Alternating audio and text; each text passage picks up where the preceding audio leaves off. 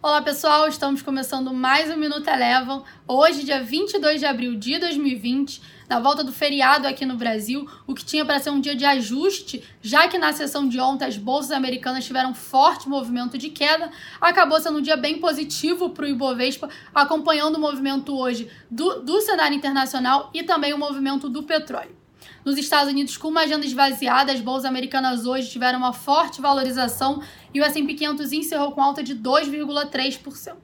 O petróleo ainda segue bem volátil, mas após várias sessões de forte movimento de queda devido ao descompasso entre a oferta e a demanda, na sessão de hoje foi destaque de alta. O WTI subiu em torno de 19% e o petróleo Brent subiu em torno de 6%.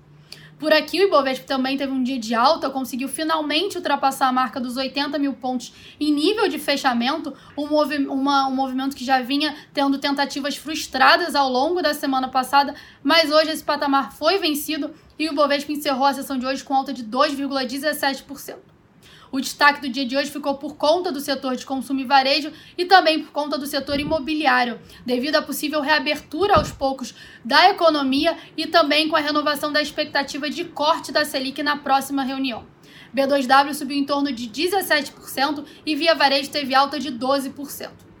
O dólar por aqui também teve um dia de forte valorização frente ao real, seguindo o movimento do dólar frente às moedas emergentes, encerrou com alta de 1,9%, cotada a R$ 5,40, um novo recorde histórico. O Minuto Eleven de hoje fica por aqui. Se você quiser ter acesso a mais conteúdos como esse, inscreva-se em nosso site www.elevafinancial.com e siga a Eleven também nas redes sociais. Eu sou a Jéssica Feitosa e eu te espero no próximo Minuto Eleven.